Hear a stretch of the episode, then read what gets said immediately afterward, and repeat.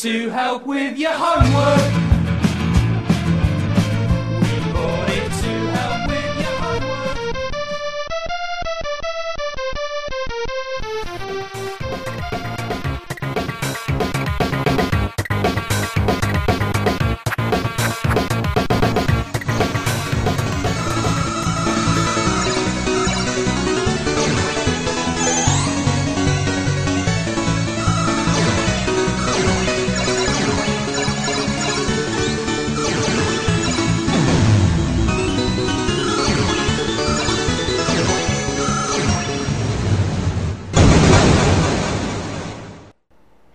Retrocomputaria, porque velho é o seu PC.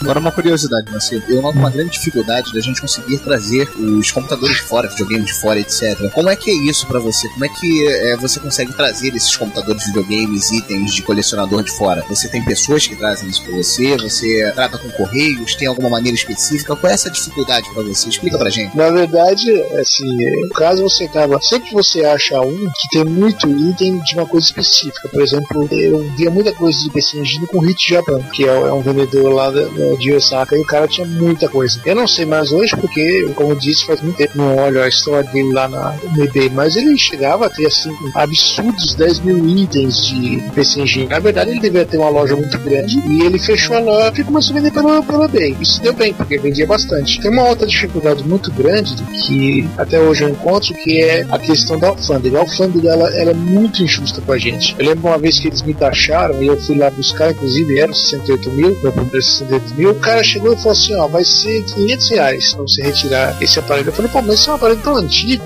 é, isso não tem valor co- comercial. Inclusive, até viu, tinha uma impressora matricial, né? Aí ele falou, pô, isso aqui vai pro museu, né? Eu falei, pois é. Aí eu falei, mas por que você quer me taxar em 500 reais? Ele falou assim: é porque o, o envio é tanto e é 60% disso, né? Pela lei, ele tá correto, mas, sabe, poxa, aqui não tem valor comercial. Eu não acho correto ele, ele taxar daquela forma. E outra vez também que eu, eu comprei três CDs de Amiga 132 e juntamos três dava tipo 5 dólares, né? O cara arriscou o valor e colocou CD-ROM 90 dólares. Aí eu cheguei lá na, no correio, fui reclamar, o cara falou, ué, mas ele colocou CD-ROM. Eu falei, então, mas isso é de um aparelho de, de 92, como é que você quer me taxar tão caro assim? Aí o cara chegou e falou, não, mas é, se quando você for vender na tua barraquinha, você vai colocar 200 dólares aqui pela raridade. Eu falei, minha amiga, não tem é, barraquinha. Fala, eu sou colecionador, tem minha página aqui, você pode ir lá. E o cara olhou minha página e falou, ah, então tudo bem, mas sabe, é muito ruim esse tipo de coisa. Eu acho que a dificuldade maior que o colecionador tem é o correio, porque tem outro, outro problema também, eles, eles extraviam muita coisa e você não sabe, você não- aí você fica querendo brigar com o cara que enviou, que muitas das vezes eles enviam, só que aí você não sabe se ele enviou, se o correio extraviou, se o carteiro não te entregou, porque tem essa também, pode chegar até o correio, mas quando ele pega do. O cara pega do correio pra te entregar, ele não te entrega. Já aconteceu. Uma vez até pegaram o carteiro, o cara tinha não sei quantos mil itens lá na casa dele de presente de furto, que ele ia lá, ele via um DVD, ele pegava pra ele e falava que não tinha entregue. Entendeu como é que você vai reclamar? É difícil. Realmente, é meio bagunçado em torno disso mesmo. Você falou disso, me lembrou uma experiência do Márcio Lima, que gravou com a gente, gravou o episódio 13, e uma vez eles foram comprar um micro, trouxe junto ele com o quinto elemento, eles trouxeram um micro, acho que um MSX, foi um MSX, eu não lembro exatamente qual, e foi barrado na alfândega. Lá foi ele conversar na alfândega, no Rio de Janeiro foi lá, né, ele, o governador foi lá. A pessoa do lado da aduana chegou, brilhou os olhos, né, veio lá discriminado como computador. Aí brilhou os olhos, né, quando abriu a caixa, encontrou aquele MSX, que se eu não me engano, era um FSA1F, agora que eu tô lembrando, um MSX2 da Panasonic, semelhante ao que o Sander tem, só que com um drive embutido, e ele parou, olhou, mostrou assim, ué, só tem um teclado no computador? Não, não, esse é, to- esse é um micro todo, esse é um computador antigo. Aí disse que a pessoa da que estava sorrindo, né, provavelmente estava toda animada para poder fazer um ganho em cima, chegou e murchou. Ele falou, foi claro, você vê o semblante da pessoa mudando e ela dando aquele inspiro de insatisfação. É, tá. Aí foi lá, no fim ele pagou uma, uma micharia de taxa pra poder retirar o micro, retirou. Se eu não me engano, é um, é um micro, foi um FSA1F que até, eu acho que depois foi parar. Foi aquele que teve na tua mão, César? Você não Ah, não, é que acho que foi aquele que andou na minha mão, sim. Eu acho que foi aquele que teve com o César no tempo. Foi. Foi assim, chegaram, fizeram, taxaram, fizeram, ah, viram um computador. Aí o pessoal olhou, beleza. Meu irmão trabalha na Petrobras e ele trabalha lidando com muita coisa de Receita Federal por conta de material que é da Petrobras. Ele fala que no 80% do que passa na alfândega, eles não olham. Ele falou assim, Ricardo, não dá pra olhar porque é muita coisa. Passa itens, às vezes, nossos da Petrobras, de, de 500 mil reais, que vem a nota discriminada monstruosa e o passa reto não vai. O problema é quando não passa, quando segura. Que aí vem, você tem provado a documentação. E a Petrobras é uma empresa estatal. Hoje em dia, é uma das queridinhas do Brasil. Mas muitas vezes ele falou, tem que ir lá, pegar, às vezes vem, veio peça pra turbina da plataforma, como ele trabalhou em plataforma com manutenção da turbina antes de vir pra Terra, ele chegava muitas vezes lá e o pessoal discutia a peça, ele vinha com o manual da turbina, aquele catatal de 800 páginas, no dia seguinte abrir lá e aí revirar, ó, tá aqui, ó, a peça é essa, essa, essa aqui. E tem que ir lá explicar direitinho, tintim por tintim pra Receita Federal, para eles poderem liberar, porque a turbina da plataforma, de uma plataforma tá parada, sem poder gerar energia, por causa disso a Receita Federal barrando. Uhum. É uma complicação. O pouquíssimo de coisa que eu já peguei veio do exterior, algumas coisas eu tive a alegria de não ter muito problema com o correio, foi o caso do meu Turbo R, foi o caso do Mundor que eu tenho, um RGB. A minha, nem sei se eu posso chamar de coleção, a minha assim, não chega nem, nem aos pés da, cole- da coleção sua, moça. Não chega nem perto. Mas assim, alguns itens, no caso do R que eu importei direto, graças a Deus veio sem problemas. Mas foi aquela coisa, eu pedi pra vir os itens extras como manual, disquetes originais, eu pedi ao rapaz que tava vendendo, ó, manda separado, manda numa outra encomenda e manda que ele chegou. Quando o micro chegou lá em casa, chegou só o micro e um cabo RCA. Um mês antes tinha chegado os manuais, tinha chegado os disquetes, chegado os outros itens, que estão lá na minha estante. Um dia eu vou aprender japonês e poder ele. Bom, todo mundo tem alguns. É, é, eu não tive problema tipo, de precisar ir na receita para liberar é, encomenda, mas eu já, assim, algumas vezes, já recebi aquela cartinha de correr e pagar o, a taxa. Também não era uma coisa muito, muito grande, até porque a minha parte da coleção acho que foi comprado aqui, mas em outros tempos que eu importava coisas maiores, eu, eu fui bafejado pela sorte. Eu não precisei ir na receita e ter que explicar para os caras lá que focinho de porco não é tomado. Tem mais É, alguém quer contar alguma história? Não, mas eu gostaria de fazer outra pergunta pro Moacir. Moacir, você, Diga. você por acaso tem o FM Taunt? Tenho três. Um, algum deles é o Marte? É, um deles é o Marte. Eu queria te fazer duas perguntas sobre esse sistema que a gente já comentou sobre ele. No episódio passado a gente falou do Inclusive, episódio 14. eu Queria fazer uma perguntinha. Ele tem processador 386, 486. Repara que ele roda o sistema operacional Windows, se você quiser botar nele. Mas ele não é um PC. Queria saber se você chegou a usar ele, se você só usou ele só pra jogo, ou se você rodou ele pra alguma aplicação um pouco mais séria. Queria saber se em relação ao 386 ele tem alguma diferença de desempenho. Vem cá, que disse que jogo não é aplicação séria, pô? Ai! É, jogo é sério. Boa. Então vou ter histórias curiosas pra vocês, tá? Dos dois sistemas poderosos que, né, que eu costumo, vai, poderosos pra época, né, deixar bem claro isso, que era o 68 mil e o FM Taos, que eles eram concorrentes diretos, eu posso dizer uma coisa pra vocês, os dois são impressionantes. O 68 mil pra época do MSX praticamente, ele tinha uma resolução de 1024 por 1024. Isso nem- nem monitor hoje, de hoje em dia quase tem, né? Você pode pegar monitores de computador, você tem uma resolução excelente, claro, mas ela só foi superada há pouco tempo, no máximo dois anos. E até então, o 68 É, mil tinha esse poder todo, né? E o FM Towns também, ele tem uma, uma questão muito interessante. O Marte, por exemplo, ele era o FM Towns, só que eles dividiram parte do game do computador. Por quê? Porque o FM Towns Game era um console a mais. Eles queriam muito vender os jogos. E os jogos do FM Towns, pelo amor de Deus, são excepcionais também. Caros pra caramba também, como você acha pra vender. Até hoje. Mas eles eram assim, incríveis. A parte prática deles, é assim, por ser muito japonês kanji, e eu não sou bom de kanji, pra, você, pra dizer sinceramente, eu sou péssimo em kanji. Você deve ser melhor É. que eu.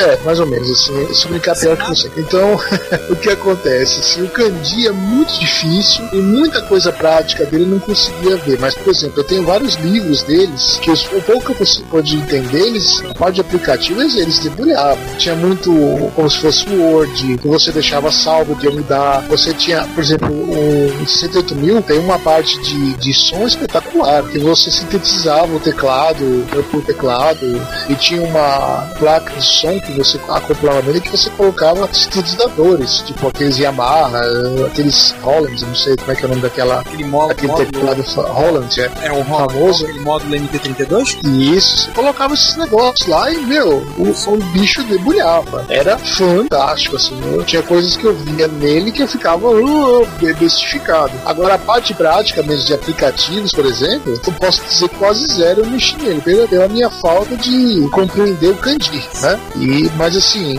quem tinha disse que, que tanto o FM Taos quanto o 68 mil, nesse sentido, eram monstros. Coisa que, o, que por exemplo, o MSX não chegava nem perto. Comparado assim com algum micro um pouco mais atual, ocidental, por exemplo, o pessoal chama o X6000 de amiga japonês. Ele com amiga, comparação é, é justa ou injusta? Eu acho injusto, porque em matéria de jogo, os jogos de 68 mil eram bem mais jogáveis. O Amiga é um micro demo. Ai, caramba! Você via aquele som maravilhoso, aquela apresentação maravilhosa, mas os jogos, poucos deles faziam diferença. Isso não acontece com o NEC 68 mil nem com o FM Taos. Os dois, os jogos eram extremamente jogáveis. O que você tem do Amiga muito jogável? O Shadow of the Beast, praticamente. O resto era muito demo. Ele demonstrava o poder de fogo dele no som, que era incrível, não tem nem o que se dizer, e o poder de vídeo que ele tinha, mas era só nisso. Já os 68 mil e o FM Taos, não. Os jogos eram muito divertidos. Tem aquele jogo de nave, Mage Flight, era, era idêntico a uma máquina de fliperama. A diferença é que a máquina de fliperama você pagava na época 10 mil dólares. E o 68 mil e o você não chegava nem perto disso. Só que o poder de fogo deles era o mesmo, entendeu? Nossa. Ouvintes de usuários de Amiga, por favor, não nos abandonem, tá? Oi, oi. Depois dessa, por favor, não nos abandonem. Eu gosto É, eu- de vocês. Eu tenho cinco amigas, eu falo pros caras preocuparem. É, eu, tenho, eu tenho algumas amigas legais também, cara. Eu tenho, tenho mais legais amigas.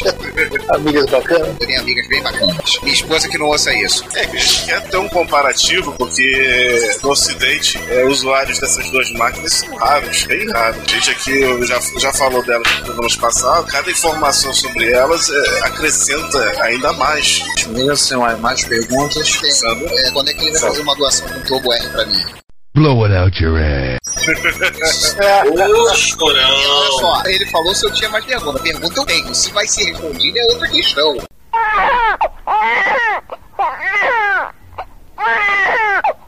Gente, vamos fazer uma pergunta da coleção. Moacir, você comentou com a gente que você diminuiu o ritmo da coleção, parou a coleção por conta do projeto do Jogo Justo, qual tem sido muito divulgado, muito conhecido. Comentado por todos os sites nacionais especializados. Então, vou fazer uma pergunta pedido pra você falar. Você já deve ter feito isso umas 58 milhões de vezes. Plá, plá, plá. Mas faça 58 milhões e um. Apresenta o projeto do Jogo Justo. Pra quem ainda não conhece, se é que tem algum ouvinte nosso que ainda não conhece o projeto do Jogo Justo, então fale em linhas gerais. Depois, quem quiser ler mais informação, vai no site, ponto.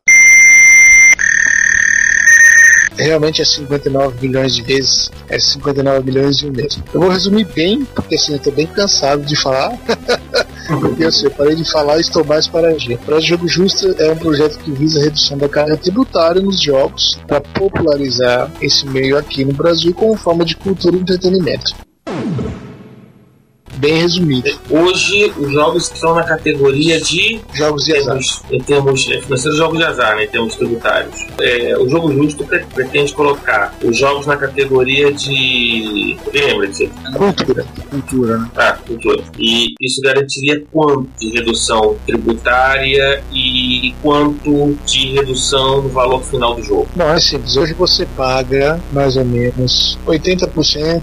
80% não, na verdade é em cascata. Você paga mais de 100% de imposto no jogo. Pelas barbas do profeta! A nossa meta no, no jogo justo é justamente reduzir para 10%. Né? Então, assim, é popularizar mesmo essa área aqui no Brasil. Inclusive, uma da- das maiores guerras en- entre a pirataria e o pessoal que defende de liberdade, defende é, comprar o original etc.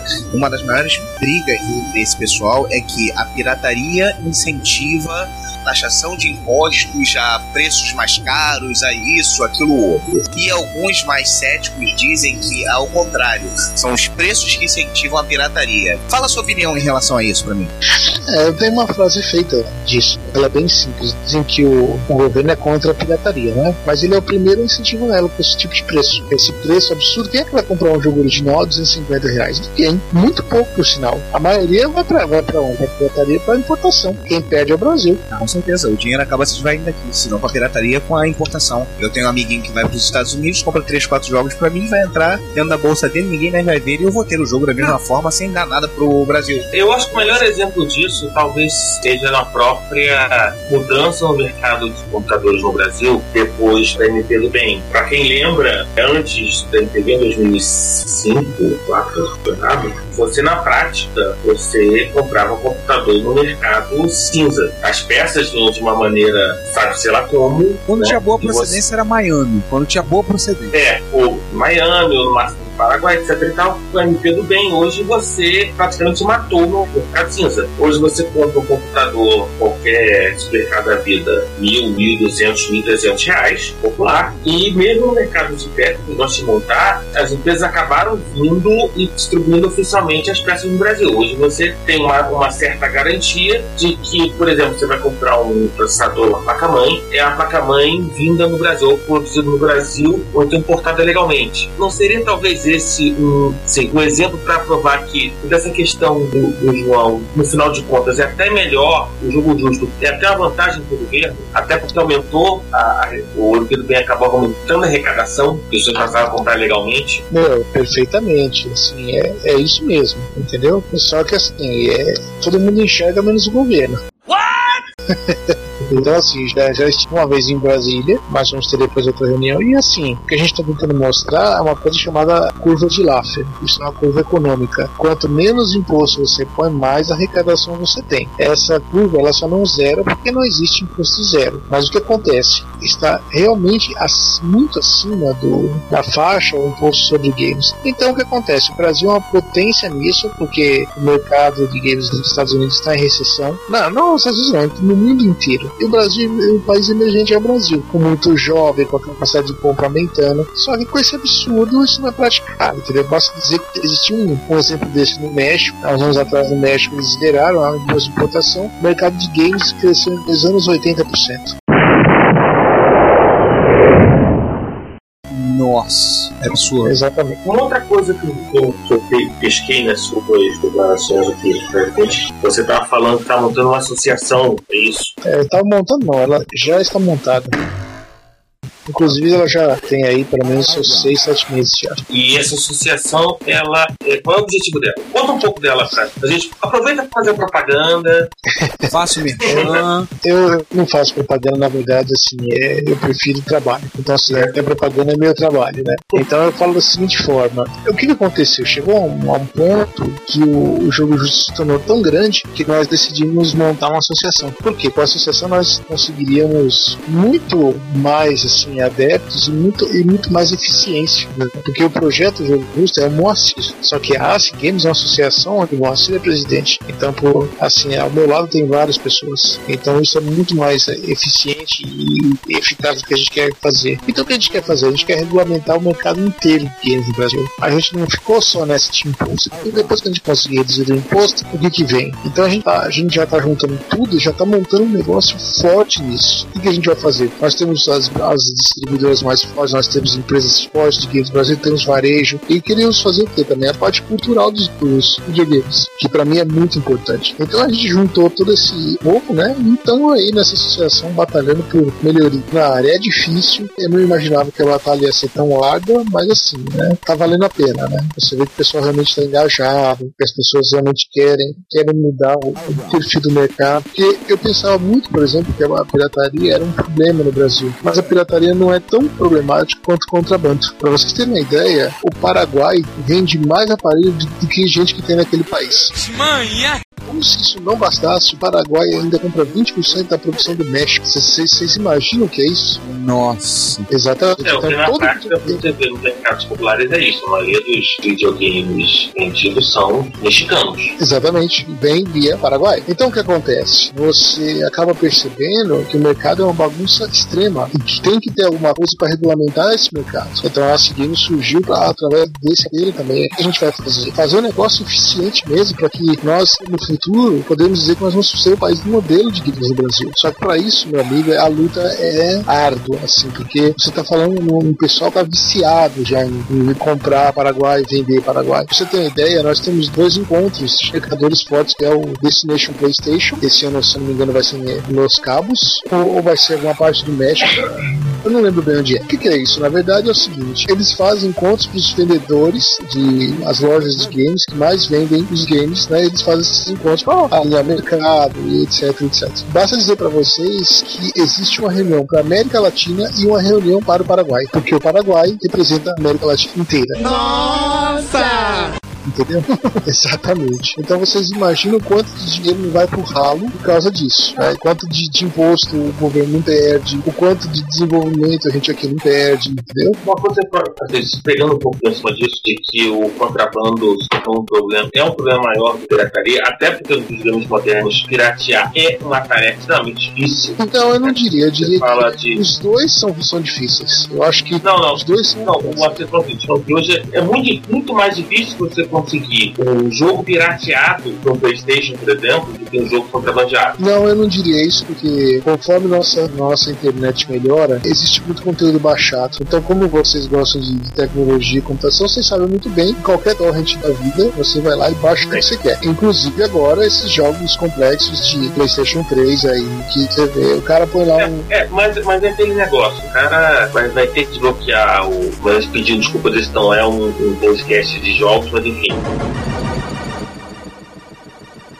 A gente acabou entrando nesse assunto, mas na prática a gente sabe que o cara vai ter que desbloquear por algum motivo e sabe que a Sony, quando ela desbloqueia o ela faz e sai abrindo Gunhammer, né? Uhum. E aí, e aí, e aí você fica vendido. Ou Então ela te força a fazer o update pra rodar um jogo e você fica vendido porque você fica sem aquele, aquele console. Mas o contrabando é diferente, que o cara pode comprar e nunca desbloquear, por exemplo. E comprar o jogo dele lá no, no- legalmente. Exato, mas assim, É, eu, eu, e- eu aprendi.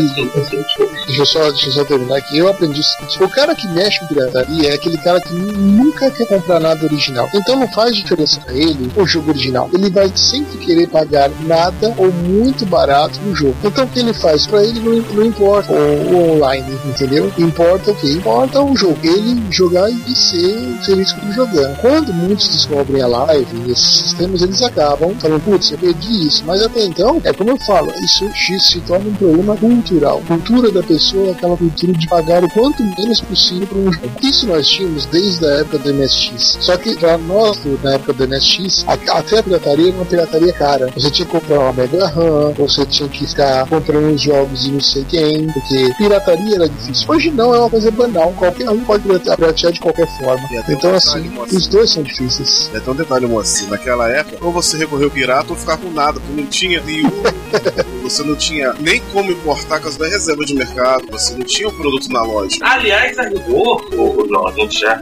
Era complicado. Até a noção de software em loja, é, era um negócio complicado. Uhum. A primeira empresa que eu me lembro a vender jogos no Brasil, com caixinha, tudo, foi uma subsidiária da Bra Software em 1991, que ela começou pra PC, Indiana Jones and the Fate of Atlantis, se não me engano, Indiana Jones a Última Cruzada, não sei. Foi na época do lançamento do Monkey Island. Pouco depois ela trouxe o Monkey Island. Vocês estavam falando de de videogame, me lembrou uma coisa. Entre outras coisas, o meu irmão faz pra levantar um troco é trazer jogos do exterior. Ele tem quem fornece, vai- e é um absurdo, é muito curioso isso, porque ele compra o jogo, ele traz, muitas vezes ele paga legalmente. Ele tava falando pra mim uma vez, olha, eu consigo às vezes vender, eu vendo o jogo às vezes 50 reais mais barato, pagando todos os impostos, tudo bonitinho que o governo me cobra, vem legalmente lá, vou cobrado, o que bateu de, de Receita Federal, 60%, às vezes ele falou pra mim, eu já consigo vender o jogo 50 reais mais barato do que as lojas. Será que não tem também aí, Moacir, ganância dos distribuidores que pegam e jogam em cima e jogam a culpa também no governo, que, claro, não, tô eximindo de forma alguma o imposto, pelo contrário, é uma tremenda de uma safadeza. Mas será que também no teu pessoal não tá jogando em cima do governo, joga a culpa também, aí aproveita e quer ganhar muito dinheiro? Pô, Olha, Ricardo, eu vou dizer uma coisa pra você. Isso é um ecossistema inteiro. O problema é que nesse ecossistema todos querem ganhar demais, entendeu? O problema é o ganhar seguinte. muito vendendo pouco. Existe, exato, existe uma, uma ganância do distribuidor, mas existe um grave problema do, como é que fala, do governo, de, de, de todo o ecossistema. O governo é, o- é, sem dúvida 70% do problema, entendeu? Então o que acontece? É lógico que se o, o distribuidor ou o vendedor vende mais, ele vai ter retorno muito maior, entendeu? Mesmo com a margem menor. É assim, é a mesma coisa. Você prefere, porque assim, os caras é o seguinte, aqui nós não estamos lutando por um. A gente está lutando por uma, os caras ficam brigando por uma Ana Maria. Na verdade, a gente tem que fazer um bolo todo, não uma- um biscoitinho pequeno, entendeu? O que, que acontece? O cara brigando, ah, porque o governo me suga muito, então a gente vai ter que vender mais caro. Eu já convenci todos eles, mostrando por A mais B, que se você reduz, o teu lucro é muito maior pela quantidade que você vende. E todos eles bem cientes disso. Então o que acontece? Por exemplo, o dia do jogo justo é justamente o quê? É problema pra todo mundo que isso acontece. Tanto é por isso que nós vamos fazer o segundo, entendeu? Porque assim, o primeiro foi um sucesso absoluto. A gente vendeu putz, muitos jogos em minutos. E a gente vai fazer de fato que uma segunda venda muito mais forte. Então isso é só alegria, entendeu? E as pessoas já estão tendo consciência disso. A questão que a gente vai fazer é o seguinte: melhorar ainda mais que o que a gente já pode fazer. Então, assim, a gente vai pegar essa Ana Maria e fazer realmente um bolo mesmo, sabe? Aí todo mundo vai vender mesmo desses. Eu já andei pensando na primeira campanha do Jogo Justo, do dia do Jogo Justo, eu pensei seriamente em já comprar alguns jogos por conta. Andei pensando, por exemplo, eu podia comprar alguns, mas depois quando eu comprar um PS3, aí eu já tenho o jogo, vai dar mais barato. Não, não, eu vou esperar no dia do próximo dia do jogo justo que eles estejam fazendo promoção ou do Mortal Kombat ou do Duke Nukem Forever. Que afinal das contas, Hail to the king, baby. E uma outra observação que, a gente tem que lembrar para o nosso ouvinte, quando a gente está falando de governo, falando de governo federal e governo estadual, entendeu? Porque, porque tem impostos estaduais também em cima. Muitas vezes o impacto que você vai ter, tipo, você consegue baixar o imposto federal, os estados não, não acompanham, aquele impacto não, não vai ser tão grande. o ICMS, né? O ICMS, por exemplo, né, que é o imposto estadual por excelência. né? Então, nosso ouvinte entender um pouco mais é, do que é o trabalho do do justo, tem um convencimento também de, a, a rigor, também de 27 governos estaduais, de que muitas vezes eles vão, eles estão lá cobrando o ICMS maior, quando, quando poderia cobrar o ICMS mais barato. Entendi. Então é importante para o nosso ouvinte um pouco isso, o tamanho da batalha do, do jogo justo, quando o jogo justo propõe a mudança no regime tributário do jogo brasileiro, ou do jogo vendido no Brasil. Exatamente. É essa que é a nossa, a nossa meta principal. Entendeu? O que a gente quer fazer primeiro? Quer uma mudança de cultura, mas uma mudança de cultura geral. Porque, por exemplo, se o jogo é mais vendido, as indústrias percebem isso. O que, que acontece? O desenvolvedor de jogos ele também vai ser preciso, entendeu? A- as pessoas que, tra- que trabalham nessa área aqui no Brasil, elas vão ser mais requisitadas. Por quê? Porque existe um boom de venda. Então, o que a gente está tentando fazer? Alimentar todo o ecossistema, entendeu? Então, assim, se alimentar o vendedor, o distribuidor, o criador de jogos. E quem é o real, o real beneficiado em todo esse ecossistema? O jogador, entendeu? Porque o jogador ele vai querer realmente aprender mais, ele vai querer passar a jogar mais, ele vai querer fazer mais. Por exemplo, eu mesmo tenho, tinha grande vontade de aprender a, a mexer nos jogos de MSX, ou por exemplo, traduzir um, jogo de MSX. Só que assim, quando eu fui ver, já era tarde demais, já tinha passado meu tempo, poderia até estar agora aprendendo, mas não tenho mais tempo para fazer isso agora. Mas se eu tivesse há, há tempos atrás com isso, poxa, seria um prazer, entendeu? Se eu tivesse acesso a esse tipo de coisa, seria um prazer. Você, só um adendo aí pra complementar essa, essa questão de pirataria, de software original, software importabandeado, coisa que as pessoas não mesuram muito. Eu tenho isso na minha concepção há bastante tempo, apesar de não ser santo. Eu gostaria muito de ter toda a minha coleção de softwares é, originais, porque você tem uma longevidade maior, tem- principalmente jogos, você tem uma longevidade maior. Você pode, por exemplo, no lançamento de uma, um add-in, você pode comprá-lo pela, pela PSN, pode comprar online se você tiver o jogo original.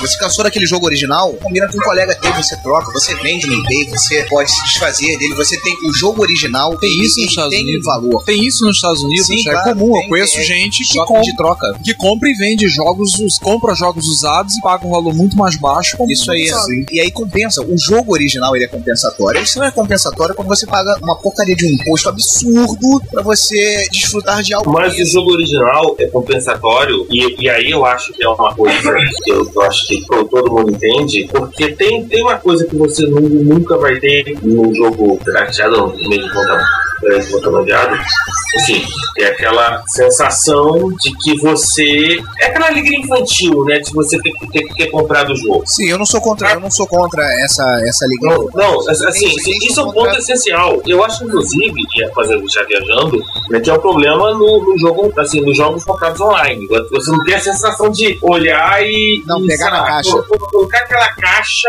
do lado do tirar, videogame olhar e dizer, manual. o.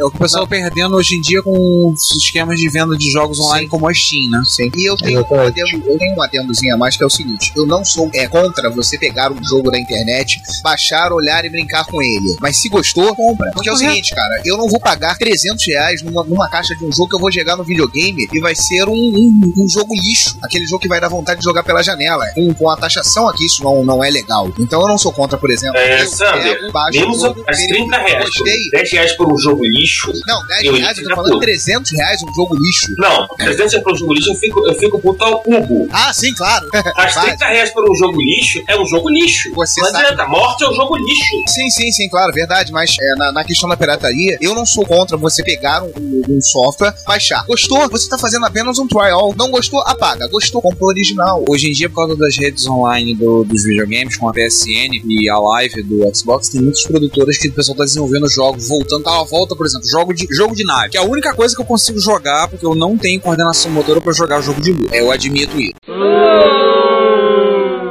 Assim, é uma confissão que eu faço perante a todos. Eu não Eu tenho. também, não eu tenho. também não. Ah, tá bom. Ah, depois você quer que eu te mande uma foto do podcast da sua tatuagem, né? É, pode ser. Pra quem não sabe, ele tem uma tatuagem do golpe pra dar um shoryuken feita no, É, feita Shoryuken. no braço direito. Ele tatuou o golpe. Gente, eu não, não jogo nada de luta, mas eu passei a semana inteira vendo os golpes de Fatality e Babality do Mortal Kombat. Muitas produtoras pequenas estão pegando e investindo nisso. Por exemplo, aquela série Cinemax de Adventures. Na época, os Adventures gráficos da LucasArts estavam em alta. Teve aquele jogo Cinemax. Houve uma continuidade agora através da Steam. Então, tem vários jogos que estão saindo em sequência do Cinemax. Monkey Island. O Monkey Island saindo na sequência. Futuro, De né? volta ao futuro, excelente. Aliás, o, a Lucas Art, isso que eu tô achando interessante, que a empresa, como é que é o nome? Telente, né? Como é que se pronuncia? Ah, whatever. Os É, os Brabos. são ex-funcionários da LucasArts. Ela conseguiu os direitos e hoje em dia os jogos saem também com o logo da LucasArts. Estão liberando franquias antigas. Isso que eu acho, que eu acho muito. Então, assim, eu acho interessante o seguinte: como eu já vi acontecendo pro mercado de música, algumas produtoras fazendo, infelizmente pequenos, algum trabalho mais de música específico do tipo.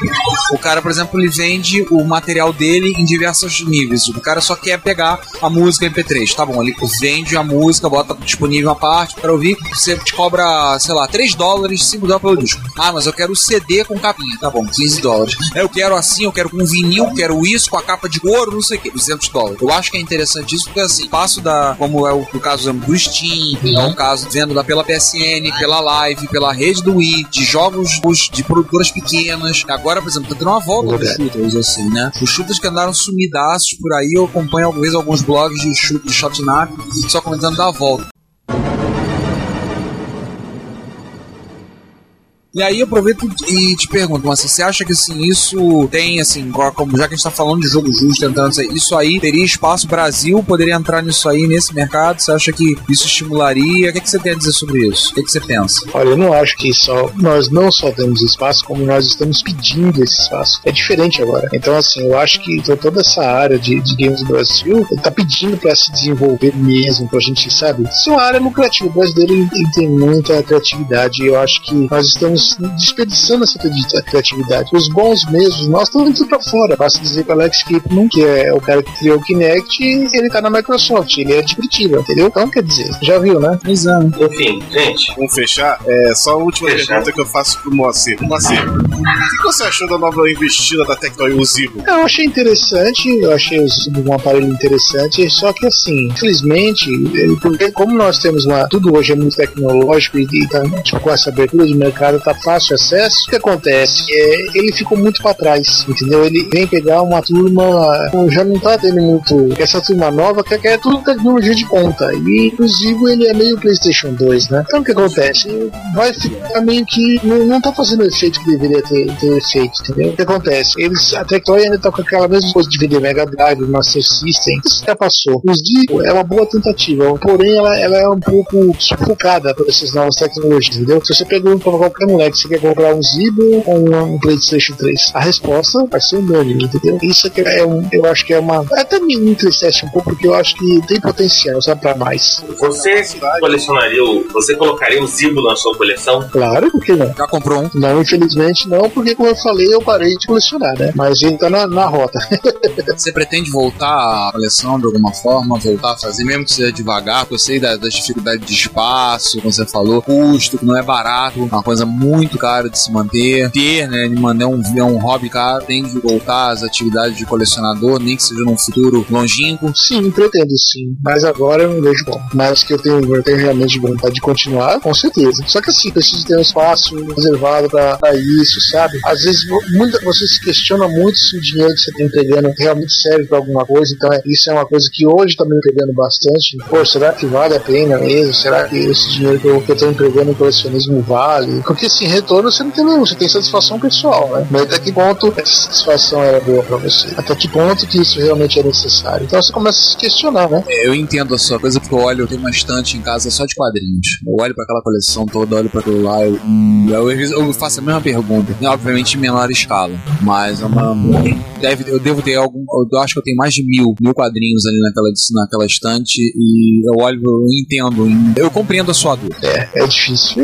Mas é o drama que acho que todo aquele que coleciona alguma coisa tem, né? Não vejo muita diferença nesse caso. Acho que É. o nosso, o nosso ouvinte de repente se interessou, ou de repente identificou com, com a questão de coleção que coleciona alguma coisa, ele sabe esse drama. É o drama, a pessoa tem que qualquer um coleciona alguma coisa. É difícil. Vale a é, pena. é- é muito complicado isso aí. Mais alguma coisa, gente? Alguma pergunta? Podemos. Então, gente, vamos fechar por aqui essa primeira entrevista do Reto Computaria. Moacir, te agradecer muitíssimo pela conversa. Todos os nossos votos de que o jogo justo e a Games sejam bem sucedidos. Afinal das contas, eu quero jogar Duke Nukem Forever no, no meu, minha futura TV de LCD lá em casa e não quero pagar muito caro. não. Antes, age do que Nukem.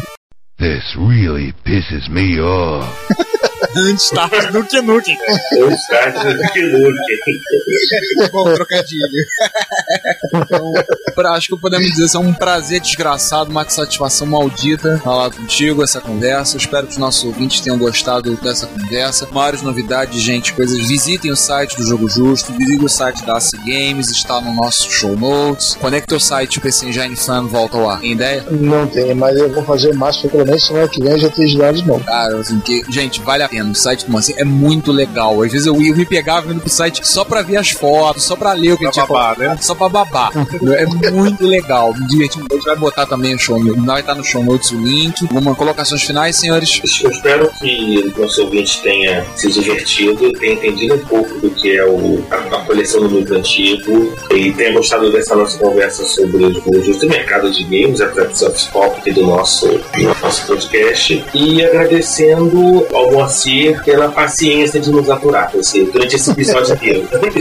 É um prazer, gente. Então é isso, pessoal. Agradecemos a sua audição, agradecemos a sua audiência e a sua paciência. Voltamos no próximo episódio. O episódio 15 seria um dossiê sobre um game que nós vamos falar e invertemos e colocamos isso. Então, o 16, o próximo episódio, vamos cumprir e vamos falar do episódio do assunto que a gente tinha falado. Podemos dar mais uma pista, César? Não, só que Não, não, vamos, vamos deixar as pistas o próximo episódio vai ser só nosso a galera. Então é isso, pessoal. Muito obrigado a todos. Continue nos ouvindo, mandando e-mails retocomputaria.gmail.com, comentários no- nos posts no blog, tanto no Dimensão Nerd quanto no, no Blogspot. Continue ouvindo, divulgando, comentando, falando. Por favor, lembre-se que a gente sempre diz: o seu comentário é o nosso salário. E voltamos pro próximo episódio. Então, A hora do parto é dolorida, mas temos que partir. Um abraço a todos, boa noite, obrigado pela audiência, passando a voz aqui. E até o próximo capítulo. Até o próximo episódio, pessoal. Muito obrigado. Até logo. Gente, aquele abraço e a gente se vê no 16. até.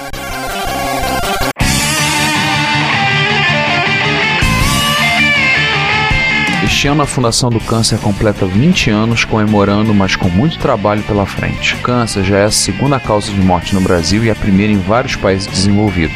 A Fundação do Câncer atua junto ao INCA em ações estratégicas como a expansão da rede brasileira de bancos de sangue de cordão umbilical e placentário, o Brasil Corte, que ampliará as chances de um paciente que precisa de transplante de medula óssea encontrar um doador compatível. Também desenvolveu a unidade de tratamento intensivo pediátrico do INCA, o Instituto Nacional do Câncer. É um trabalho muito importante importante, mas que precisa aumentar. Você pode ajudar através de doações em cartão de crédito ou boleto bancário. A central de atendimento fica no telefone 0 operadora 21 2157 4600. Você pode tirar suas dúvidas pelo site cancer.org.br e siga-os no Twitter FDO Câncer. Fundação do Câncer 20 anos. Com você pela vida.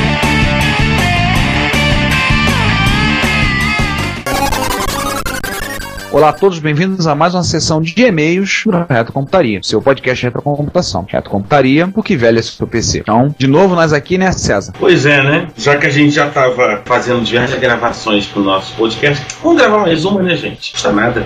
É, custa nada, né? Pois é. Vamos falar dos comentários, dos e-mails, das tweetadas que recebemos por conta do episódio 14. E da errata de quinto elemento. Sim, Agora conecte. agora com Equio, agora com sessão, já é a rata do quinto elemento. Então, pro episódio 14, parte A, foi micros que viraram videogames e vice-versa. O Astúrio comentou: olha aí o salário vindo sem choro. Pra quem não entendeu, porque a gente sempre fala e sempre lembra: o seu comentário é o nosso salário. E a qualidade do áudio foi a melhor de todas. Obrigado, mesmo com os problemas que vocês ouviram no episódio 14. A gente teve. Esse foi, foi um dos episódios que a gente teve a oportunidade de gravar os quatro juntos, no mesmo lugar, e gravamos. A gente tem tentado melhorar a nossa qualidade do áudio. Esperamos que vocês gostem. Os engajos que parecia que vocês tinham gravado usando um PC XT com HD de 10 MB, tentando fazer encode para MP3 em tempo real dentro de um tanque de guerra em movimento. Eu fiquei pensando sobre essa cena Também.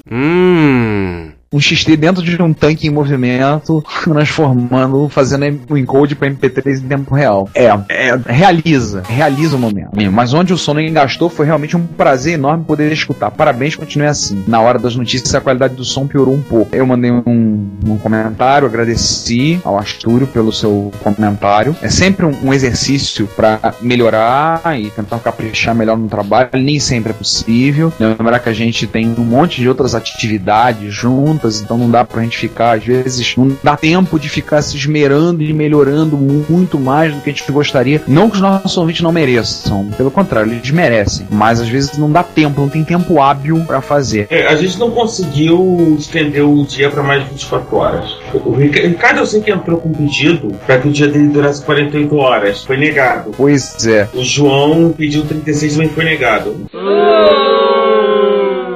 Problema sério. Pois é, né? É um problema. Nós não somos levados a sério nesse aspecto. Mas o que eu falei no comentário sobre torturar o Sander, válido, tá? Por ocasião dessa gravação, tô torturando o Sander.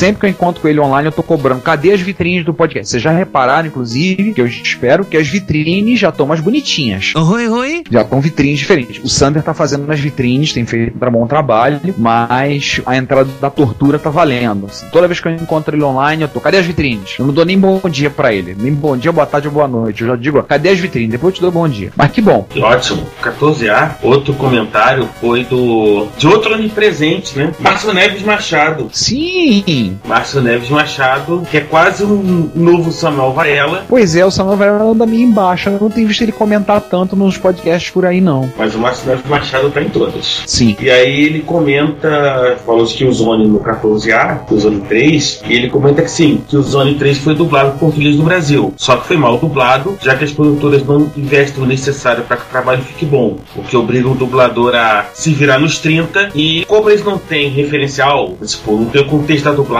não tem visual, não tem nada disso, acaba ficando canastrão. É um problema sério de traduções, né, de dublagens em, em português do Brasil. Falta um pouco de atenção e carinho das produtoras com relação às dublagens. Concordo com o Neves Machado. Talvez a situação seja melhor, por exemplo, nos jogos de futebol, porque eles têm os locutores, têm os comentaristas, então né, tem o jogo de cintura. Aliás, não foi o Pro Evolution Soccer 2011 que a Konami contratou o Silvio Luiz pra fazer a narração? Está valendo! Foi, foi no Pro Evolution Soccer e no FIFA 2011. Durante um tempo, o FIFA Soccer usou o Milton Leite. Opa! que beleza. Hum. Eu não, eu não sei se não continua usando. Eu, como não, não tem nenhum dos dois, não sei. É uma questão séria mesmo do que o, que o Márcio Neves Machado coloca. Por que, que as dublagens são tão ruins dos jogos para português? Né? Pois é. Então, Esse é quase um assunto para algum podcast de jogos, né? pois é. Sei lá, o que, que a gente pode encher o saco pra falar sobre isso? A Combo tá com um podcast novo de jogos, que tem falado de jogos, eu esqueci o nome deles. Vinícius, lembra a gente aí, por favor? É, manda uma mensagem pra eles, sugere a eles essa, essa proposta de pauta pra eles aí. E no episódio 14, parte B, tivemos dois comentários. Um foi do Léo Soares, que tem sido mantido uma certa constância ao, comentar com a gente. Obrigado por ter participado. Ele falou muito bom episódio. Uma pena uma amiga CD32 não ter sido bem sucedido. Afinal, era praticamente uma amiga 1200. Realmente. Poder quase infinito em seu tempo. O que mata qualquer videogame é a pouca oferta de jogos. Apesar de ser compatível com a maioria dos jogos de amigos, o CD32 esbarrava na não disponibilidade desses em CD. Realmente, isso era um problema. É um problema sério, né? Pra uma máquina que era uma Amiga 1200, mas que não, não tinha acesso aos jogos em disquete. O pessoal simplesmente fazia para uma pro, pros Amiga 1200, que era basicamente a massa instalada de, de Amiga. Né? Não dá pra fazer omelete sem ovo e limonada sem limão. Então, no Retro Hits 36, né, que é o nosso cover dos Beatles, outra figura quase onipresente, Eduardo Cosso, ele comentou elogiando a edição do Retro Hits e que curtiu a, a versão das músicas dos Beatles. É muito legal. O Retro Hits, particularmente, coisa que a gente gosta muito de fazer, que é um traz um novo universo, coisa que a gente não sabia que aconteciam. Eu, por exemplo, eu vou começar para vocês, antes de participar da retrocomputaria, eu tinha pouco contato com o universo Chipunha, não sabia da quantidade de tributos e, e covers e, sabe, álbuns de covers que, que o pessoal faz. Sim, sim, muita coisa bacana você ouvir, muita coisa interessante. Esse em particular dos Beatles foi muito legal porque você vê versões de músicas clássicas do Fab Four, né? O Vinícius Schiavini deve ter delirado ao ouvir esse episódio. Bom fã de Beatles como ele é, deve ter delirado com esse episódio. E, e não, é, não é a última cover. Nós já tivemos uma cover sendo do Black Sabbath, tivemos cover dos Beatles e na virá mais uma no Retro Hits. Que não, vamos dizer que é segredo, mas em breve vocês ouvirão. Terá mais uma cover no Retro Hits ainda em 2011. E ainda falando do Retro Hits, só falando rapidamente do 35, que o Guilherme Ian comentou que um erro meu, um meia-culpa, foi o episódio Metal Gear Red Disc, o qual CD é uma compilação montada pelo, a partir do trabalho do Hideo Kojima, que é um CD que está saindo em 98 no Japão. São remixes das músicas dos jogos Metal Gear 1 e Metal Gear 2 Solid Snake para MSX2. Eu, em particular, tenho o CD, a gente colocou e eu esqueci de botar o link para download direto no site. Fica aí, Guilherme, eu percebi. Infelizmente, eu demorei para perceber. Desculpa pela bobeada. Mas quem assina no feed recebeu normalmente. Eu já fiz a correção desse erro, desse deslize. E tem tem uma pintada, né, Ricardo? Foi. Tivemos algumas tweetadas por conta do pessoal que assistiu a nossa Twitch Cam. Alguns que disseram que ouviu, assistiram, nos deram o prazer de nos assistirem. Como a gente, foi, como a gente comentou no Twitter, alguém irá, mais alguém irá ver nossas caras feias. Oh my god. Nós tivemos algumas pessoas que assistiram, em particular entre eles uma ex-aluna minha, Letícia. Abraço, Letícia, bom vê-la. Tivemos outras pessoas que comentaram, um outro ex-aluno meu, mundo é pequeno e mal frequentado. Não, gente, eu não sou ex-professor de todo o Rio de Janeiro, não, mas é porque coincidiu. Que é o Marcos Vinícius Leandro, trabalha com o Sander, foi meu aluno. Aliás, ele foi meu aluno em dois lugares. Foi meu aluno na faculdade e foi meu aluno na escola. Quando quem não acredita que raio não cai no mesmo lugar duas vezes, cai. O Marcos Vinícius é prova disso. Tivemos algumas pessoas comentando, tweetando a respeito lá na nossa experiência na TwitchCam. Pretendemos fazer de novo, gostamos do negócio, ou seja, sai de baixo, nós vai fazer isso de novo, então se segurem e preste atenção que a gente deve, a gente vai divulgar, obviamente, com um pouco mais de antecedência na próxima vez. Normalmente o nosso ciclo de gravações ocorre no início do mês. A gente normalmente grava episódio no primeiro domingo do mês. E o local de gravação normalmente é o Estúdio S. Em breve teremos estúdios com todas as letras do alfabeto, né, César? Pois é, tá faltando um pouquinho. Pois é. E Nossa rotina de gravação normalmente é no início do mês, é no primeiro domingo do mês, à tarde. Então, já fiquem por conta disso, aguardando o próximo mês, pro início dele. Provavelmente vocês vão ter alguma coisa, alguma novidade tem uma TwitchCam sendo tweetada. Gente, quem quiser ver a gente na TwitchCam, tá rolando, hein? Tá começando. E aí, essas pessoas, inclusive aqueles que sugeriram qual seria o nosso próximo episódio, irão saber. Nossos próximos episódios, esses que saberão nossos próximos episódios, quem sugeriu poderá ouvir poderá tirar a dúvida qual vai ser o nossos próximos episódios. Mais alguma coisa? Vamos agora para nossa nova sessão. Sim. Finalmente agora tem uma sessão própria, né? De Aveia. De Aveia tá trabalhando pra gente. A gente pode chamar de Aveia? Não sei como é que tá o contrato dele, não. Mas por via das dúvidas, a gente pode chamar o Jean-Jacques. O Jean-Jacques de La Frontier eu sei que pode. É, chama o Jean-Jacques para subir o prefixo da nossa nova sessão.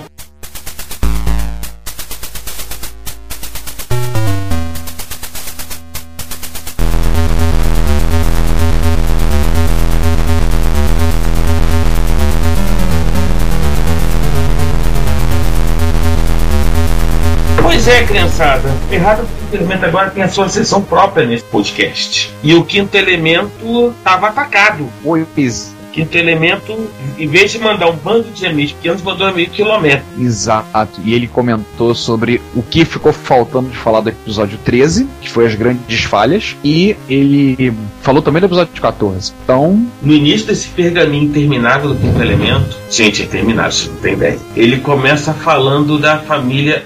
É, desculpa, como é que está? Commodore. Deus me livre. Restart não. Bate na madeira três vezes. Deus me livre. Vou usar os termos do próprio. Caraca, toda aquela maluquice plus 4, 116 e todo o resto das maluquices que a Commodore fez quando literalmente parecia que todos estavam tomando água de coco com LSD. Oh yeah.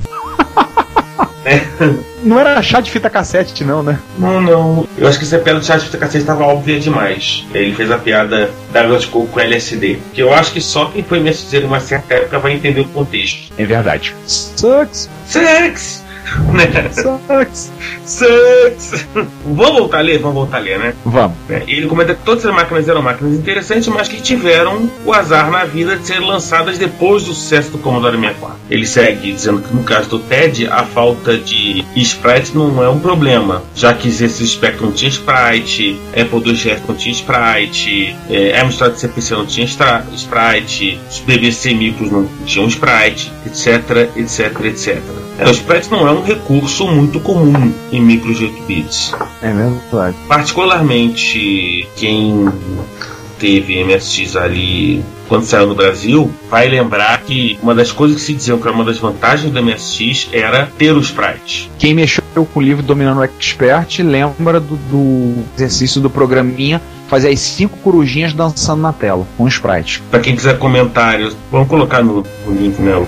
Secret Weapons of Commodore, é com os relatos dos desenvolvedores. Ele puxa nossa orelha e lembra que nos e-mails que ele mandou de 128 tem uma referência aos desenvol- desenvolvedores falando de um memorando justificativa para sobre a compatibilidade do C64 com o C128 intitulado Sim, Virginia, há uma retrocompatibilidade.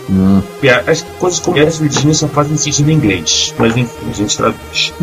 E tem um comentário particular, mas vou falar, de qualquer jeito, né? Quinto elemento diz pro Márcio que o IR Kung Fu 1 e 2 não usa sprite no personagem principal e em vários inimigos. É, continuando a desenrolar o pergaminho, Apple 3 e Liza. Falando exatamente as palavras que usou, li- Fala, literal. literal, e se vocês quiserem agredir, agridam ele, ele falou com essas palavras. O Apple 3 é uma merda. É o PS2 da Apple. Tô perdendo grana, agora quero o meu de volta. Gente, isso é polêmico. Isso é mais polêmico que mamilos. Mamilos são muito polêmicos. É, é mais polêmico que uma mina. Enfim, depois desse momento mais polêmico que mamilos, O sistema de dissipação de calor dele fazia na prática o compartilhamento do calor produzido para todos os chips e não ao contrário. Ou seja, em vez de dissipar o calor de uma, uma parte específica, não. Ele esquentava todo mundo. Ele comenta que no site no Apple Fritter, que é um site muito conhecido, pessoal de, de Apple, muito bacana. Tem uns case mods muito loucos lá pra se ver. Um dos problemas era o tipo de conector que usaram, que optaram pelo mais barato e aí barata loucos integrados. Só valeu mesmo pela ponta que aparece no, no filme Tron. Tem muito ponto de correr, né? E é, é. é, claro, existe, inclusive, ele comentou uma vez com a gente que existe um memorando interno da Apple dizendo que os soquetes que eles usaram eram soquetes de baixa qualidade. Aí isso me faz lembrar e lançar aquela questão pro pessoal, pros MacFags, né? Que falam que o produto da Apple sempre é de melhor qualidade. É, você tem certeza disso? Não sei. Não sei, gente. A, a Apple já fez altas bombas. Sim. Todo, todo mundo já fez bomba na vida. Ele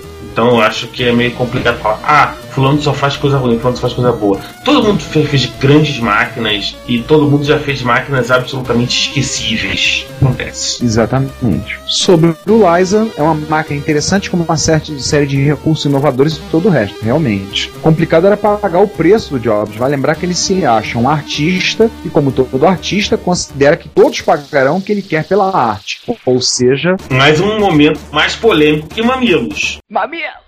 Exatamente. Pessoal que é fã de Mac aí, que paga mais caro pra ter um computador branco, um abraço pra vocês. Aí no final sobrou capar o Liza e chamá-lo de Macintosh. E como o, o pergaminho ainda nem chegou no meio, vai ter um longo pedaço falando de IBM PC Júnior e IBM PS2. Duas coisas lindas, meu Deus. Em que ele começa, vocês sentem que o elemento tá numa vibe de frase de efeito para começar os parágrafos, né? Para começar, o PC Júnior nem deveria ter existido. É o tipo de coisa que podemos esquecer que um dia existiu. E eu tinha um catálogo da Radio Shack quando ela viveu no Brasil. Eu me lembro de ter ido numa loja da Radio Shack que, se não me falar a memória, era no Bar Shopping, no Rio de Janeiro, tinha uma loja lá. Sim, sim, eu fui também nessa loja. Em que estavam fe- lá felizes e contentes os descendentes do Tem de Mil. Agora, se foram vendidos por aqui é outra história. Eu também não sei se a Radio Shack chegou a vender Tem de Mil por aqui. Eu acho que não. Aí ele faz um comentário sobre as lojas atuais da Radio Shack, que pra ele não é nada diferente daquela parte das lojas americanas que vende computador, celular e videogame. Aí fala do PS2. A IBM pensou o mundo assim: nós temos o grande porte, os PCs e seus planos existem para a tarefa sem importância e funcionam como terminais. O problema é que ela não combinou isso com as outras pessoas do planeta. Todo mundo concorda que o PS2 foi uma tentativa dela recuperar o tempo perdido no trio IBM Feliz. Mainframe Fritas e PS2 IBM DOS ou OS2. Verdade. A mentalidade da IBM mudou muito nos últimos tempos, somente a- depois do- da crise que ela passou séria nos anos 90, a mentalidade dela mudou radicalmente. A IBM continua sendo uma empresa fortemente dependente de, de mainframe, mas não há dúvida que é uma empresa muito menos eu me basto e acabou do que era há 30 anos atrás. Aliás, de passagem, um abraço pra IBM que completou 100 anos agora no mês de junho, né?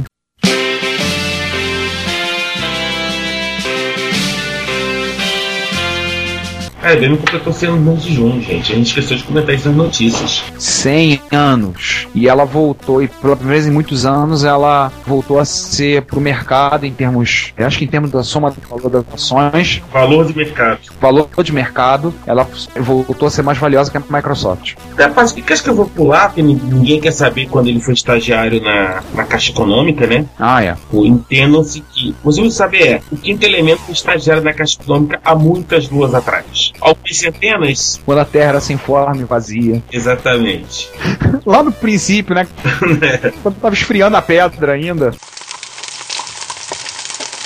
Caixa Econômica, ele entra em um outro assunto polêmico: padrão de mouse PC. Ele comenta que o padrão é dois botões, não três. Lembrando que a IBM tentou lançar um total de três padrões por padrão. A, a Microsoft lançou o de dois botões, né, o MS Mouse. A Microsoft venceu, afinal de contas, e só usou um. Na prática, Por um bom tempo só usava uma- o botão esquerdo, né? demorou para a Microsoft começar a usar o botão direito. Até hoje, de certa maneira, o botão direito é pouco utilizado na prática. Se for no final das contas, o botão direito ainda é pouco utilizado. E na prática, em dia, você compra mais mouse com três botões. Né? Na prática, acho que a barra de rolagem no meio acabou se transformando em padrão. É. E aí ele comenta que o microchannel, o MCA, era uma excelente ideia, tinha tudo que se precisava naquele momento para mais um par de anos e de coisas que ninguém pensava em usar na época. Mas ninguém queria mais um Macintosh ou Amiga, dessa vez com x86. Ou seja, ninguém mais queria uma máquina de arquitetura fechada, né? É. Né, que, ó, é complicado, né, César? Depois que se tira o gênio da garrafa, não se consegue colocar ele de volta. Ai, caramba! O código-fonte do S2 é da versão 1 e chega ao ponto de dizer que é confidencial e que o Copilot pertence à IBM e à Microsoft. Hum, hum. E para terminar, ele lembra de um negócio chamado IBM 8514. É basicamente um meu Deus. Meu Deus. O que que ele foi desenterrar? Para quem não sabe, fica a curiosidade aí, vão ver o link aí pendurado. Basicamente, 8514 era um padrão de saída de vídeo, levemente assemelhado com o VGA. O episódio 13 acabou, tem 14. Aí vamos pro 14, né? O 14 ele começa falando dos 8 bits. Ele começa continuando na vibe de frases de efeito. É o pacotão dos requentados. Para quem quiser comprar um Atari X EGS, pode ser comprado novo. Atenção, ele disse novo com o pessoal da Mayatari. Pela bagatela de 49 dólares e 95 centavos. Quem é colecionador aí já sabe, pode entrar em contato com a Mayatari, você consegue comprar um novo. Aliás, Ricardo, vamos aproveitar o preço da Mayatari. Preços aleatórios de Mayatari: 65 XECO 64K tava 95 dólares. Mas tem a versão mexicana a 75 dólares, os NT, NTSC, com o serial number mexicano, manual em espanhol e um power pack menorzinho. Outro aleatório, 800 XL, 64K recondicionado, 95. Mais preços aleatórios, gente. Vamos lá. RST, gente, Falcon, 14 MB de memória, 80 de HD recondicionado, 999 dólares. Tá achando caro? Tem o 1040 STE com 4 MB recondicionado a 450 dólares, com 1 MB a 395 e o STFM com RF a 320 dólares. Tem o pessoal da Macari vende muita coisa. Vale a pena se você quer um, um Atari. Tem até o portfólio, gente. Recondicionado a 100 dólares. Com interface de modem incluída no preço. Tem um bocado de coisa assim, interessante lá na Mayatari. Pode dar uma olhadinha lá, a lista dos produtos deles, que eles têm muita coisa lá pra vender. Aliás, não só computador, também tem videogame pra vender. Sim, eu já fui ver um Atari 2600 quanto tá. Eu vou até te comprar um. Não vai tão caro. O Lynx, um original, com um bando de coisa 150 novo na caixa. Novo na caixa, nunca foi usado. Agora, de curiosidade, o Jaguar, um jogo Canon Folder novo na caixa, 150 dólares. Novinho, pra quem quiser. Quem ouviu agora o episódio, esse episódio que nós gravamos com o Moacir, quer começar sua coleção, já pode começar a bater perna lá, dar uma olhada na Mayatari e começar a ver. Ó. Dá pra você comprar Jaguar e Lynx novinho na caixa.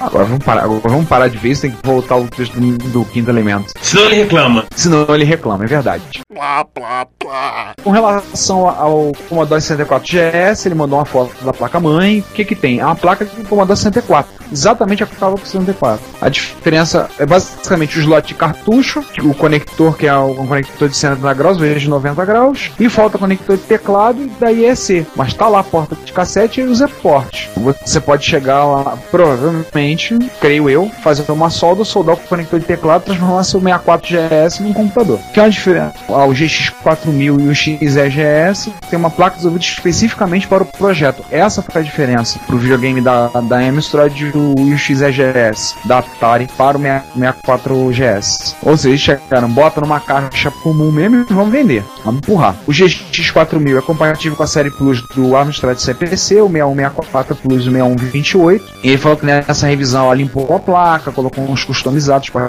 baixar custo, um integrado para melhorar o vídeo, aí botou sprite, botou um scroll pro hardware, é, e ele faz a lembrança por último nessa sequência de 8 bits, que a gente esqueceu de comentar, que Jack Tramiel, aquele que rendeu um bocado de pancadaria no episódio 12, tinha a ideia de fazer um videogame baseado no Atari ST. Só que, felizmente, não fez. Felizmente não fez. Mas é que a gente falou em ST, 16, 32 bits, em que ele começa falando que a Fujitsu é Fudeba, mas ele acha que a retirada da marca do mercado foi a Fujitsu fechar a conta para parar de vender Game Towns para clones de PC. Até faz sentido. Inclusive a Fujitsu se leva. O nome ajuda, né? Pois é, né? Commodore CD-TV e CD32 são duas versões da mesma coisa. Outra polêmica. Rapaz, esse serreta tá mais polêmico que o Mamilos, né? Mamilos, mamilos, mamilos, lógico, são muito polêmicos. Tá sim. E ele continua. Eu consideraria o CD-TV mais um desktop especializado do que um console, porque não dá pra dizer CD-32. Além do mais,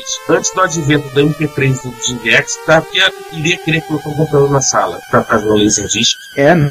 É, né? É, né? Alguma coisa do tipo, né? Isso. Ele se lembra de ter visto uns Philips CDI na Radio Shack do Norte Shopping, lá no remoto ano de 95, e não achei nada interessante. Eu imagino que tem ouvinte nosso, devia ser bebê, É verdade. quando o Quinto Elemento viu um Philips CDI na Radio Shack do Norte Shopping. Isso faz tempo que a Rede Chat saiu do Brasil faz um bom tempo. Nossa, muito tempo. Ele não vai falar muito do Pippin, já que ele considerava o Internet Appliance. Sim, quinto elemento. Eu lembro do termo Internet Appliance. Aldrey da Tricom, o Network Computer original da Oracle e outras coisas do gênero. Aquele, César, que nós vimos uma vez na feira da Praça 15, lembra? Cara, lembro o MyWeb. Nossa, MyWeb. Acho que tava pedindo quanto? 100 reais, eu acho. Não é? pior que eu nem sabia se funcionava. E o chato é que até de repente compraria um só pelo, só pelo choque velho, mas não tinha suporte à internet, então não rolava. Ele comenta que pra ele o Pippin é um internet appliance que virou videogame.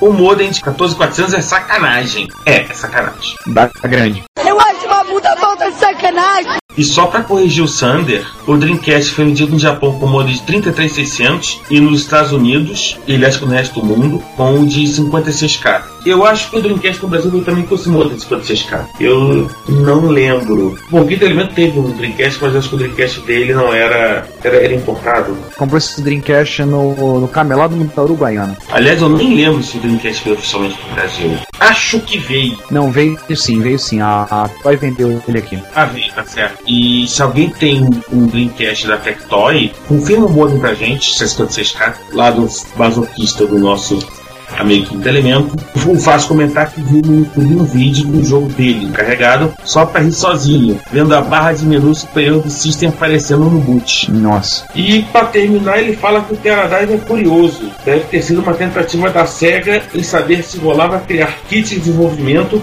com uma cara diferente. O modelo da Amstrad, ele se lembra de revistas inglesas que vendiam na ciência moderna. Um minuto de silêncio para a ciência moderna, por favor.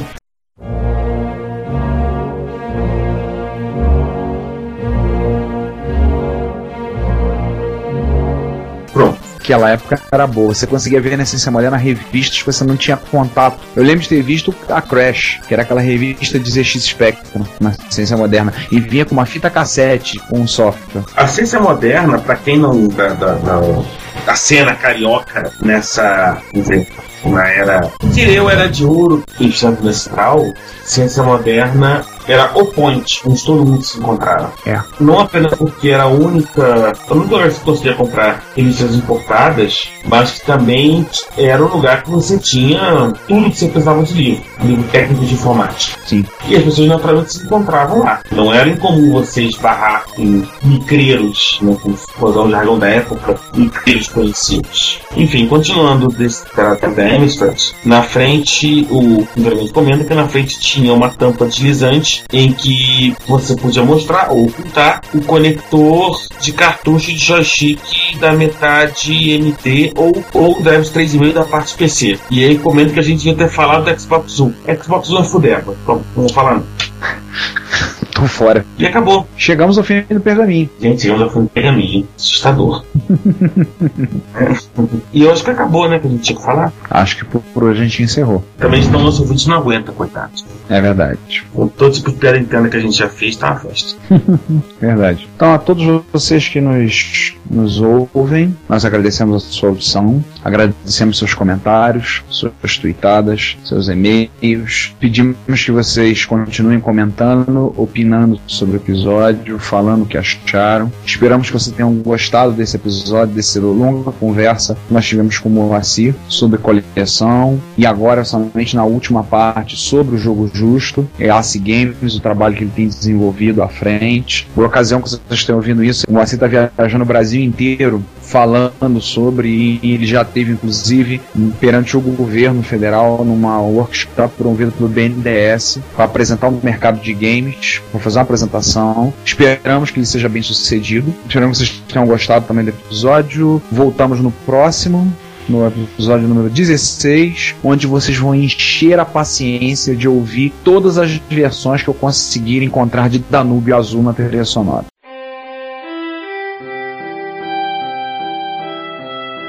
Pode estar certo disso. Eu ouvi o episódio e vou dizer pra o Ricardo realmente achou coisas, sabe-se lá, de qual círculo do inferno. É, versões da Nube Azul bizarras para ele colocar no, no, episódio. Daí, para bom entendedor, meia palavra basta, para bom programador, meio byte basta. Então, vocês já entenderam, né? Quem é que, quem é que vai dizer o tchau agora? Ah, diz você. Ah, tchau agora. Então tá. Gente, até mais. E-mails, retrocomputaria.gmail.com, comentários no dimensãonerd.com ou em retrocomputaria.blogspot.com, Twitter, arroba retrocomputaria. Fui. Tchau. Tchau.